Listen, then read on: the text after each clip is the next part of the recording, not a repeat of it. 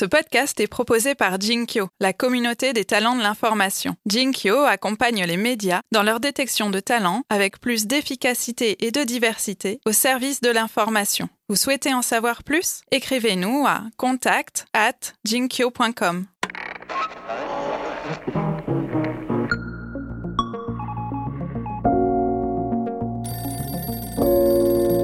y a deux catégories d'informations.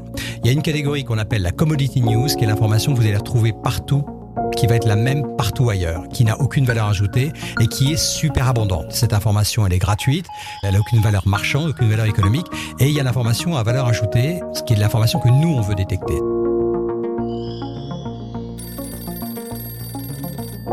Salut à toutes et salut à tous, salut Élise. Bonjour. Avec Aparté, nous aimons explorer les nouveaux territoires du monde de l'information et aujourd'hui nous sommes servis car nous allons parler de Deep News, un projet derrière lequel se cache, si je ne dis pas trop de bêtises, un cerveau artificiel de 25 millions de neurones. Et derrière deepnews.ai, il y a Frédéric Fillou. Bonjour Frédéric. Bonjour. Alors euh, plongeons tout de suite dans Deep News.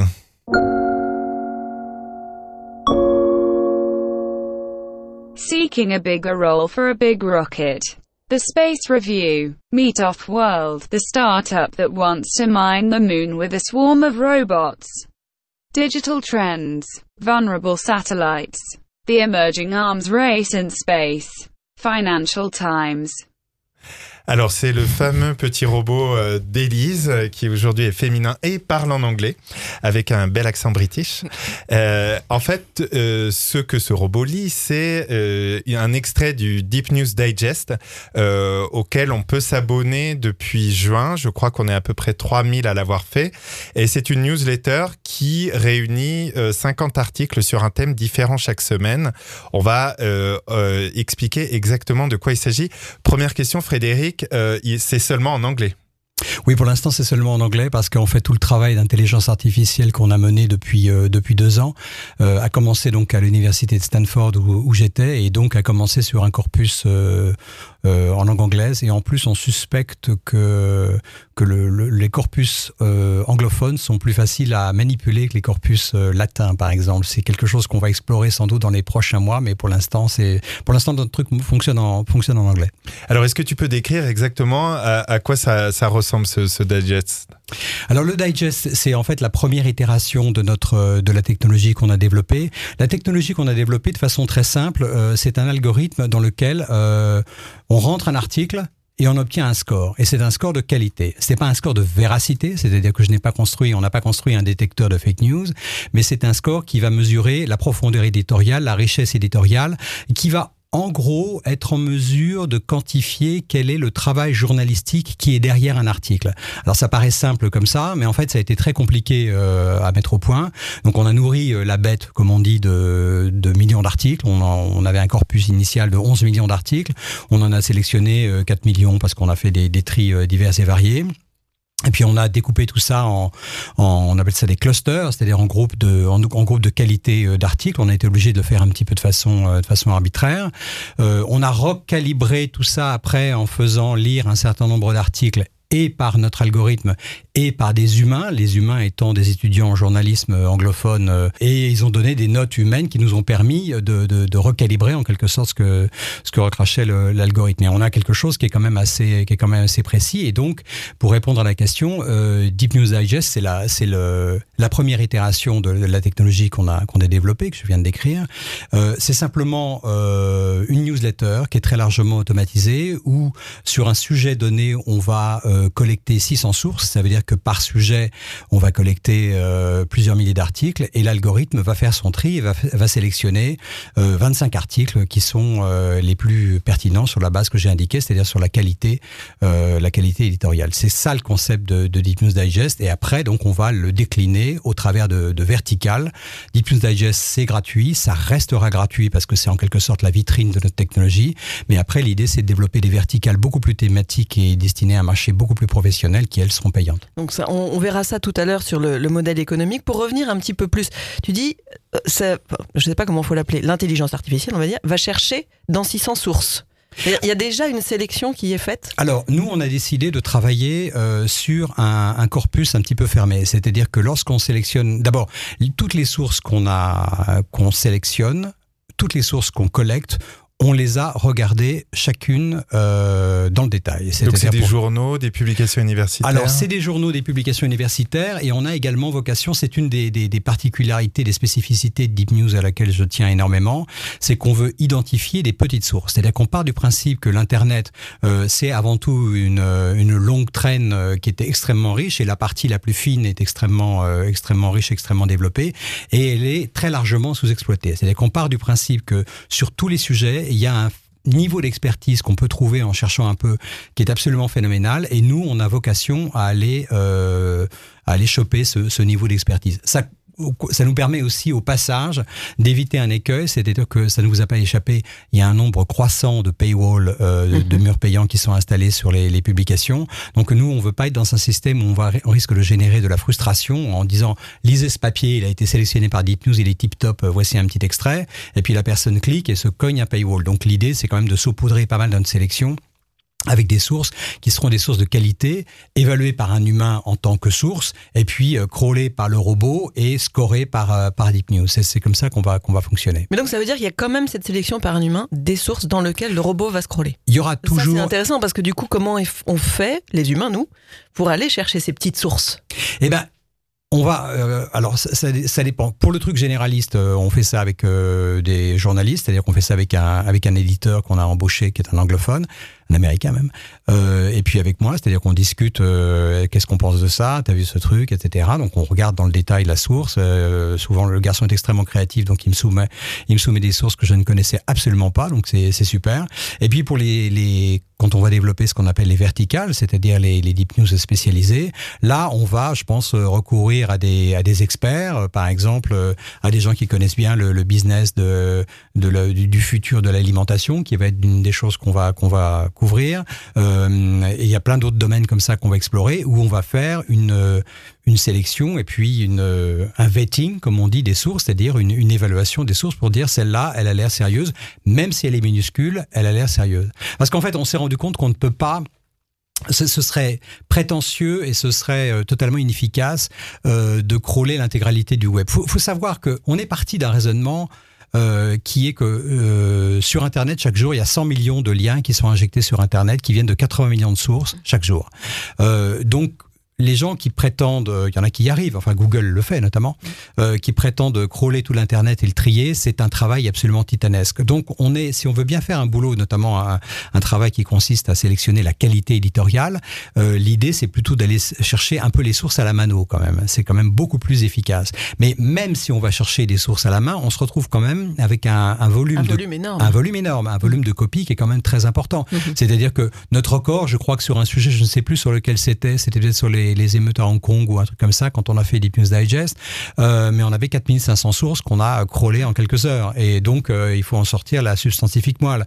Donc, ce qu'on fait, c'est qu'on fait tourner l'algorithme, on fait scorer chacun de ces 4500 articles par l'algorithme qui va mettre une note de 1 à 5. Cette note, elle n'a pas vocation à être vue par le public parce qu'on ne veut pas être les arbitres des gens qui donnent des notes, des bonnes notes et des mauvaises notes. Ce serait très mal vu et ce serait complètement déplacé. C'est simplement un outil de, de ranking euh, interne.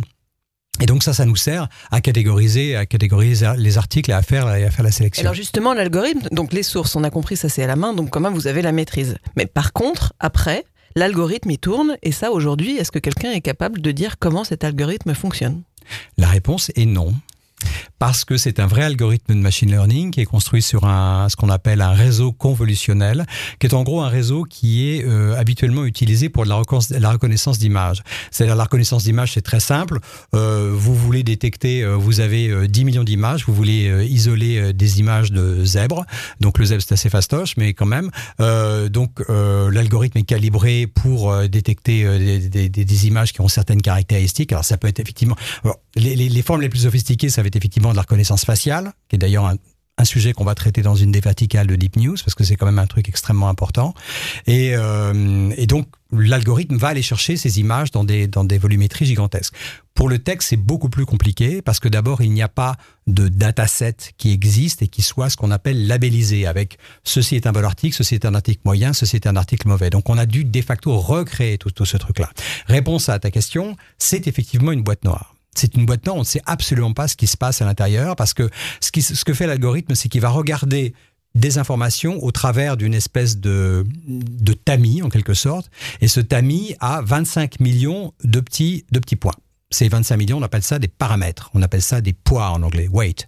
Euh, donc c'est ça, c'est au travers de ça qui va, qui, c'est au travers de, de, ce tamis-là qui va mesurer, euh, qui va dire ça c'est plutôt une bonne source, une, un, bon, un, bon, article, ça c'est plutôt un, un, mauvais article. Alors l'avantage de la, la, la boîte noire, L'inconvénient, c'est qu'on ne sait pas ce qui se passe.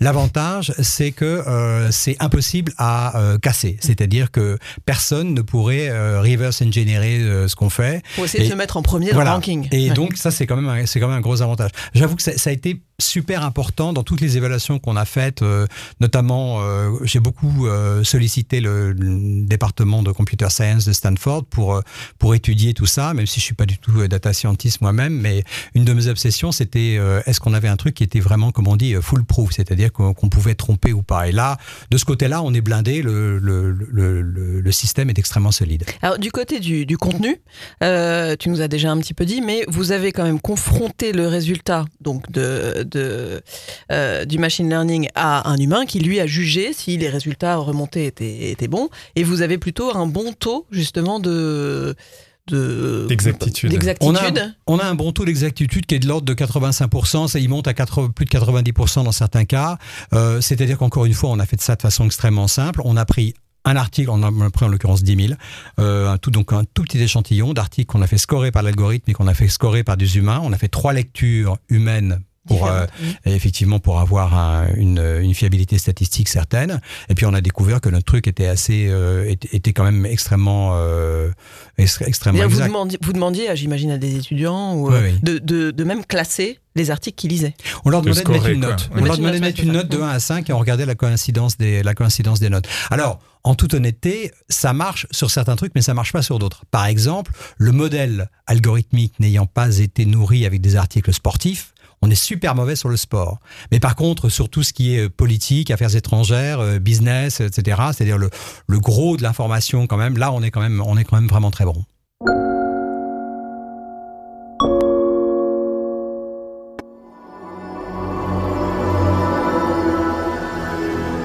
Stanford University.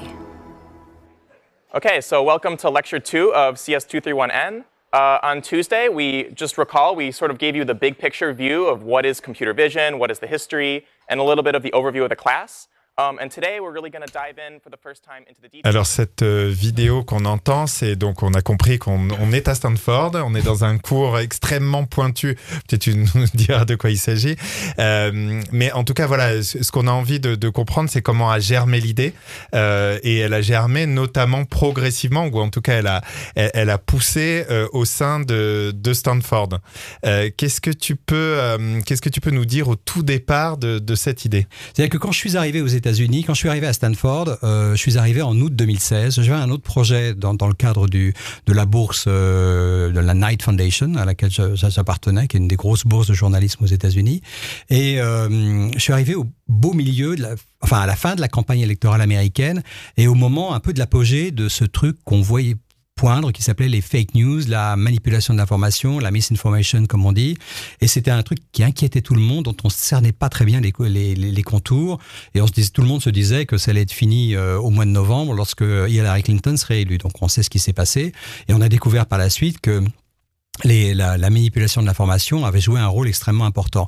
C'est vrai que moi, je m'intéressais depuis un certain temps à tout ce qui est intelligence artificielle. Dans le domaine de l'image, j'avais eu un tas d'idées dans le domaine dans le domaine médical. J'avais eu un tas d'idées pour soigner des maladies des yeux. Enfin, j'avais j'avais vachement bossé le, le, sujet. Et puis, je me suis intéressé à ce qu'on appelle le, le, NLP, le Natural Language Processing, euh, qui est donc le traitement du langage naturel. Et euh, j'ai je me suis penché sur ces sur ces questions-là. Et je me suis dit que euh, par rapport à, à ce qu'était l'information actuelle, c'était une tâche totalement illusoire de vouloir détecter des fake news avec de l'intelligence artificielle. Il faut savoir, comme je disais tout à l'heure, que euh, chaque jour sur Internet, il y a 100 millions de liens qui sont injectés et que si aujourd'hui le meilleur moyen, le seul moyen de détecter de la fausse information, c'est une euh, vérification humaine, un fact-checking humain. Et si on prend l'intégralité, aujourd'hui il y a 188 entités dans le monde qui font du fact-checking. Si on prend la capacité de production de ces 188 entités, on arrive environ à 3000, 5000 à tout casser articles traités par mois. Donc on voit que c'est c'est même pas une goutte d'eau. Enfin, c'est absolument euh, infinitésimal. Donc, il m'est apparu qu'il fallait quelque chose qui traite l'information sur une at scale, comme on dit, sur une grande échelle. Et moi, j'ai choisi euh, quelque chose de différent, c'est-à-dire au lieu d'avoir une approche pour détecter les fake news, je me suis dit qu'on allait avoir une approche pour détecter la qualité. Et pour prendre une autre métaphore qui, qui vaut ce qu'elle vaut, au lieu de, de purifier l'eau du Gange euh, un verre à la fois et puis voilà, moi je prends euh, l'eau du Gange où il y a euh, des matières effectivement extrêmement toxiques, mais également quelques nutriments, et je construis l'aimant un petit aimant euh, qui va être au-dessus, qui va faire remonter les, les nutriments pour prendre une, une et juste pour, euh, pour, aller au bout de cette question des fake news malgré tout, parce que euh, est-ce que vous, avec du coup ce, ce, système de scoring, vous avez le risque de temps en temps d'avoir justement des fake news qu'il faudra écarter à la main ou enfin parce qu'à un moment ou à un autre, une fake news peut être extrêmement bien faite et du coup devenir une news de qualité ou pas du tout? Alors c'est une très bonne question. Cette détection là enfin cet écueil-là, il est euh, évité parce que euh, vous disiez Elise, c'est-à-dire le fait qu'on va faire une sélection des sources en amont, c'est-à-dire que a priori on n'a pas de source pourrie. Ça, c'est quand même un élément très important. Mais si vous voulez, moi, mon, but, c'est notre but, c'est de détecter. Il y a deux catégories d'informations. Il y a une catégorie qu'on appelle la commodity news, qui est l'information que vous allez retrouver partout qui va être la même partout ailleurs, qui n'a aucune valeur ajoutée et qui est super abondante. Cette information, elle est gratuite, il y a aucune valeur, il a aucune, elle a aucune valeur marchande, aucune valeur économique, et il y a l'information à valeur ajoutée euh, sur laquelle, ce qui est l'information que nous on veut détecter. C'est ça la, la promesse de, de, de fake news, de c'est ça la promesse de Deep News. C'est ça la promesse de Deep News.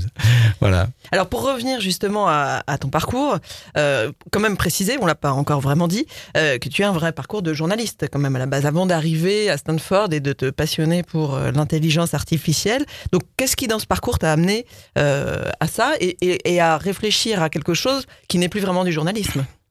Alors c'est plus du journalisme, mais en même temps, l'intérêt de Deep News, c'est que on se, on se, singularise par rapport euh, aux immenses acteurs qui sont un million de fois plus gros que nous, comme euh, Google par exemple, par le fait que nous, euh, la démarche au départ est de rapprocher précisément euh, le journalisme des sciences informatiques et de la data science et de l'intelligence artificielle. C'est ça la, le, la façon dont on a construit le truc. C'est-à-dire qu'on a littéralement passé des heures, mais vraiment des heures et si ce n'est des jours, à discuter avec nos data scientists pour leur faire comprendre ce qu'était un article de bonne qualité par opposition à un article de mauvaise qualité qui n'est pas une fake mais qui va être un article, comme je l'expliquais tout à l'heure, sans aucune valeur ajoutée. On a fait un énorme travail. Et moi, de mon côté, j'ai fait également un énorme travail pour voir comment tout ça pouvait être mis en algorithme, pouvait être traduit en algorithme. Et on a fait énormément de, énormément d'essais.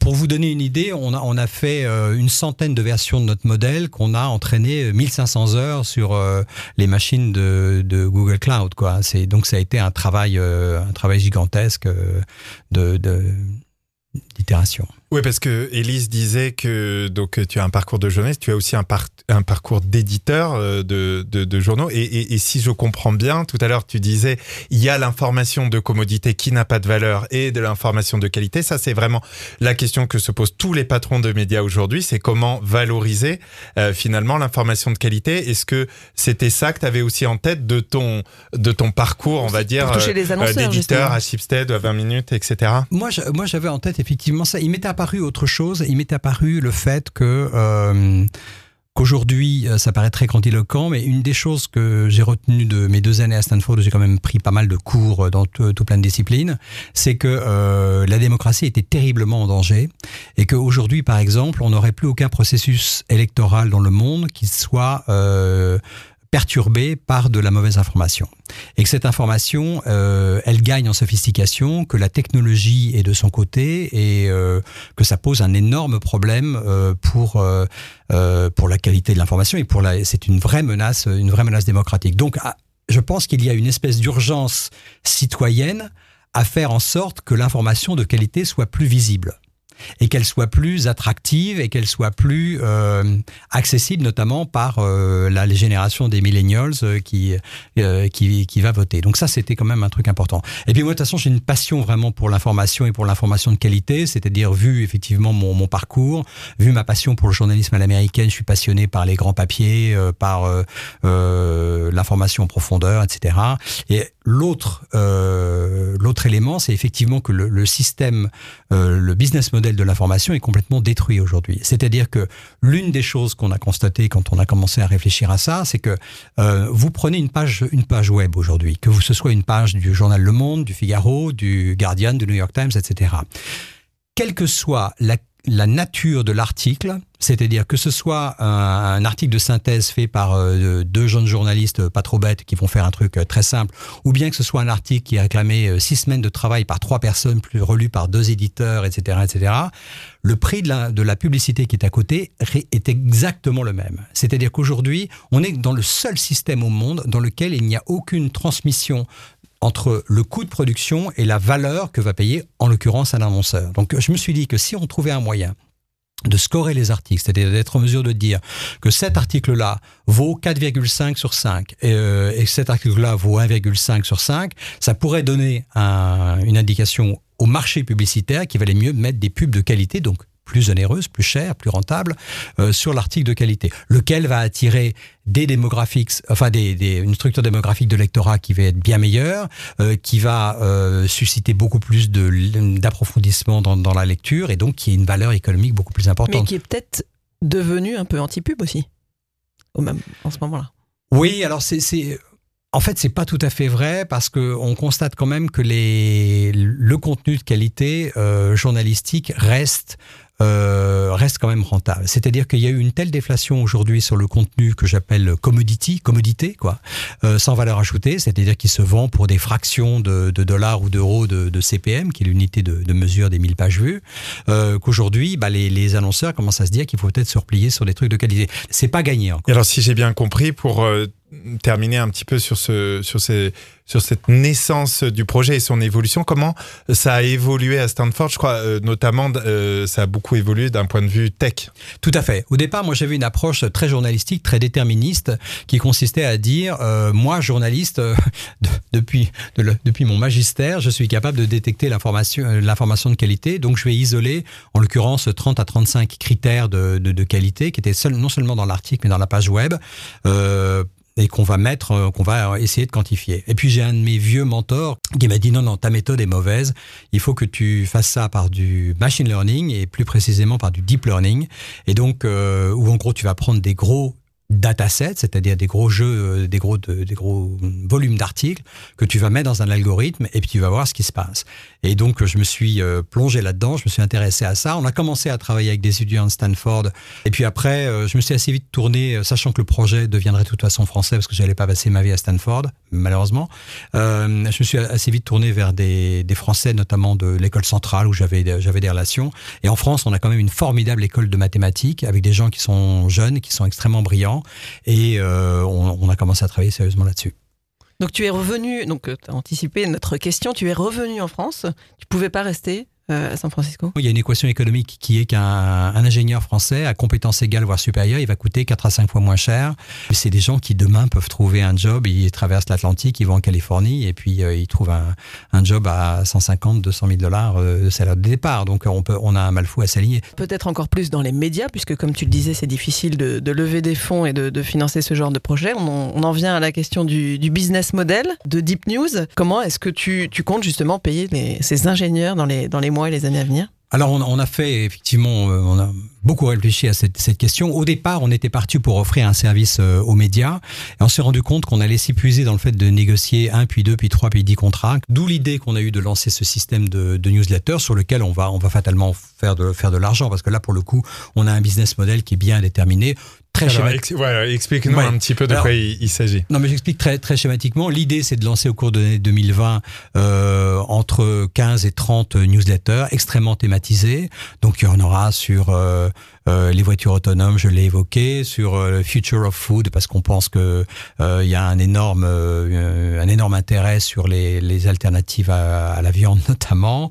on va faire un truc sur la reconnaissance faciale parce qu'il y a des enjeux de, de privacy. on va faire un truc sur le, le venture capital, etc. Enfin, on a identifié toute, un, toute une série de sujets. En gros, le critère, c'est quoi? Le critère, c'est que on prend un secteur qui est, comme on dit, euh, forward-looking, c'est-à-dire un, secteur qui est vraiment très projeté dans le, dans, le futur. Euh, on prend un secteur sur lequel euh, il y a une population active dans tous les sens du terme, c'est-à-dire qu'il y a un gros, un gros appel d'air en termes d'emploi, qu'il y a un gros appel d'air en termes de financement, qu'il y a beaucoup de d'argent qui se, et puis qui sont des vrais challenges, qui sont des vrais challenges techniques. Donc on a identifié toute une série de secteurs par rapport à ça, et, et on va, on va, et on prend également un secteur sur lequel l'information est assez mal organisée. Parce que nous, notre idée, c'est d'organiser une information, de la structurer et d'offrir une fois par semaine à la personne, euh, à la jeune personne qui est, euh, enfin ce sont des jeunes, euh, qui est ingénieur dans une boîte de, de, de, de, de voitures autonomes, de lui offrir toutes les semaines les 25 articles qu'il va avoir à lire. Ou bien, par exemple, on fait un truc sur l'exploration spatiale, enfin sur la, la privatisation de l'espace, qui est en gros qui est un marché qui va décupler dans, dans, les, dans les 10 ans à venir. Et ben, les, les, personnes qui bossent chez SpaceX, qui est la plus connue, mais chez les, les 250 entreprises qui travaillent dans, dans ce domaine-là, ben, on prétend leur donner des informations qu'elles trouveront pas ailleurs, ou en tout cas sous une forme tellement synthétique et tellement simple à lire qu'elles prendront un abonnement sur notre truc. Donc on, pense qu'on a un bon gisement euh, de, de, un bon gisement de revenus. Après, je pense qu'on fera un service qui sera plutôt en self-service, mais déjà les newsletters vont nous, vont nous occuper pour les, les, les deux prochaines années. En plus, c'est quelque chose qui est très accessible parce qu'on a un système qui est, comme on dit, euh, scalable, c'est-à-dire qu'on peut produire des newsletters sur lequel on a calculé que sur chacune de nos newsletters, pardon, euh, le travail humain éditorial pour simplement vérifier qu'il n'y a pas de sottise dans, dans la newsletter, euh, ça prendra une heure par semaine. Qui dit euh, scalabilité fait penser à, à des fonds. Est-ce que tu es en train de chercher des fonds? Le, le, venture capital est un secteur que les médias, euh, qui n'intéresse pas les médias, parce qu'ils jugent que l'industrie des médias est euh, en train de mourir mal géré, euh, pas assez tech, et que les possibilités de croissance et de faire une culbute sont euh, trop faibles. Alors toi, tu as une super tech, euh, tu es scalable, et, enfin, et en plus, tu peux disrupter un secteur compliqué. Oui, mais le secteur n'est pas suffisamment... c'est une erreur d'ailleurs, mais le secteur n'est pas suffisamment attractif pour les, le venture capital, comme peut l'être le e-commerce ou, ou des choses comme ça. Donc on ira chercher, je pense, des formes différentes, on ira chercher, chercher les business angels. Et puis moi, de toute façon, j'aime assez l'idée de, comme on dit, pardon pour tous ces, ces anglicismes dont je saupoudre ce, ce discours, mais on, on, est assez attiré par l'idée de bootstrapper notre, notre boîte, c'est-à-dire de, de, de s'auto un peu financer. Mais il faut une équipe quand même de base, peut-être en deux mots. Euh... Bah, l'équipe pour l'instant, euh, il y a, euh, on a embauché euh, au début de cette année un CEO qui s'appelle David Finch, et on a recruté un éditeur qui s'appelle Christopher Brennan, qui est un, un très jeune journaliste, euh, qui est un de mes élèves à Sciences Po, je devrais pas le dire, mais euh, voilà, qui va terminer cette année, mais qui est brillantissime, et euh, qui se passionne pour le projet et qui veut en faire son, son projet à lui.